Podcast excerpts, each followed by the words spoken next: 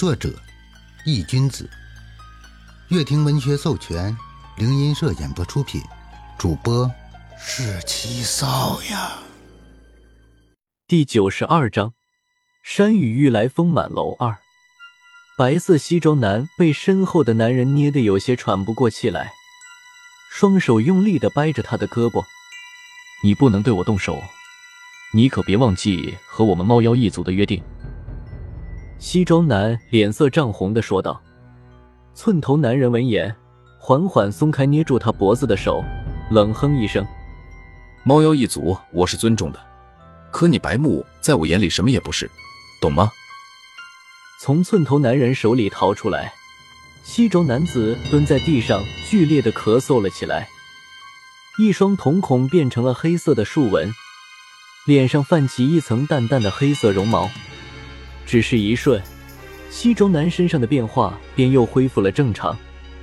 白木抬起头，看着寸头男人，恶狠狠的道：“柳恶煞，你可别忘了，如果对付安七没有我的话，在场的话，你们失败的几率很大。”柳恶煞闻言，眼神微微闪烁，看着白木的眼神透着冰冷，手指指向躺在地上半死不活的张天志道：“你最好老实一点。”这个人不能动，有大作用。白木从地上站了起来，笑嘻嘻的冲着柳恶煞点了点头，手上做了一个 OK 的手势。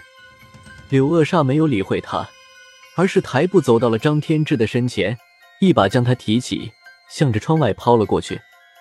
张天志刚被抛出窗外，一道黑影一闪而过，一只长着翅膀的鬼将张天志牢牢的接了过去。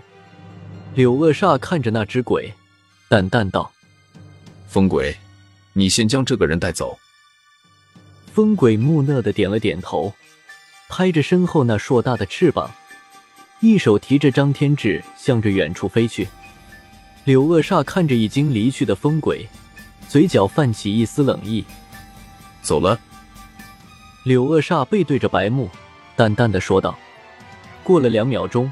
却是没有听到白木的回应，柳恶煞有些诧异，扭头看向了他。而当他扭过头的一瞬间，脸色就冷了下来。只见白木的手上正拿着一块肉瘤，在津津有味的吃着。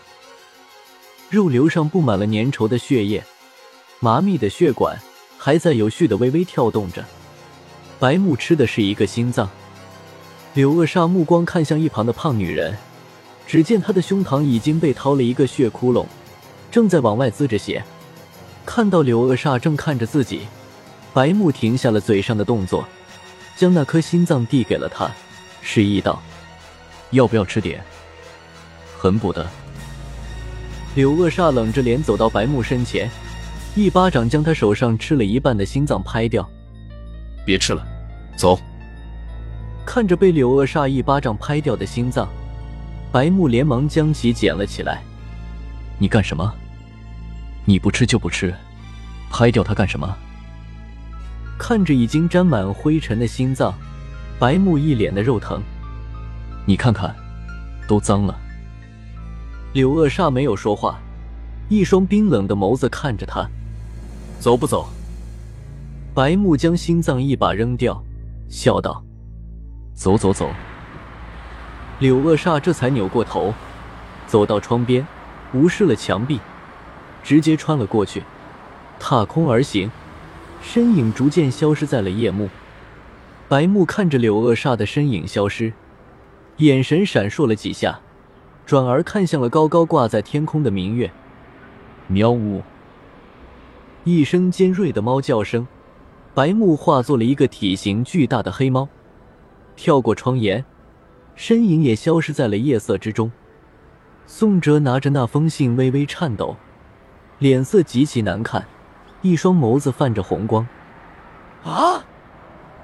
宋哲突然怒吼一声，将那封信撕得粉碎，扔向了空中，双拳紧握，甚至指甲都刺破了掌心。碎屑从宋哲面前缓缓落下，嫣红的血迹从掌心滴落。而宋哲像是没有反应一样，依旧站在原地一动不动，像是被施展了定身术一样。而他身上的气息却是越来越可怕，一根根青筋从他脸上开始浮现，眸子一会黑一会正常。宋哲这是要化身恶鬼之躯的前兆。砰！突然一声炸响，宋哲身边的一张木凳直接碎成了一根根木屑。宋哲好像还是没有发泄完心中的愤怒，一脚又踹向了身前的桌案，桌子直接被宋哲这一脚给踹出了一个窟窿，至少五十多斤的实木桌子直接被踹飞了出去，桌子砸在墙面，落到了地上，泛起了一阵墙灰弥漫。做完这一切，宋哲像是一个泄了气的皮球，站在原地喘着粗气，脸上的青筋消退。眸子也变成了正常。半晌，宋哲一屁股直接坐在了地上，将头埋在了双膝之间，用力的抓着头发。为什么？宋哲闷闷的声音传了出来。为什么？声音又一次响起。宋哲抬起头，眼里泛着红光，看着地面呢喃道：“为什么要这样做？你该死！我要杀了你！”杀了你！宋哲一想到那封信上的内容，一股冲天的怒火便从心头涌起。那封信上既没有什么威胁的内容，也没有什么要挟的筹码，甚至连文字都没有。但是那信上却有着一张照片，牢牢扼住自己命脉的照片。照片上的人是自己的母亲许红，而照片的内容。却是让宋哲从心底就涌出了一股想杀人的冲动。照片上，自己的母亲坐在一张沙发上，脸上挂着笑意，眼睛看着镜头。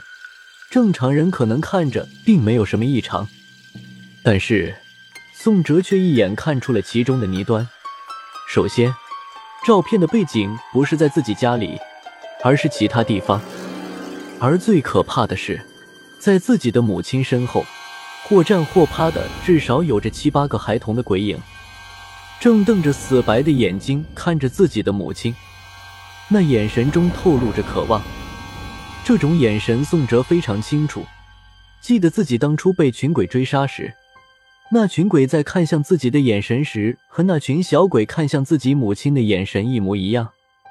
那群小鬼想吃了他，而自己母亲本身也很不正常。脸上的笑意很假，像是撑起来的，而且表情很木讷，像是一个失去灵魂的木偶。想到这里，宋哲再也待不住了，站起了身子，一双拳头握得紧紧的，脸色冷得可怕，眼底带着红光，开门向着外面一步一步的走去。他要去证实。自己的母亲是否真的被抓走了？他的心里还有一丝侥幸，万一这不是真的呢？此时，他已经忘记了黑无常对自己的忠告：什么狗屁任务未完成之前不许去见自己的母亲。他现在脑子里面只有自己母亲的安危，其他的都不重要。本章已播讲完毕，感谢您的收听。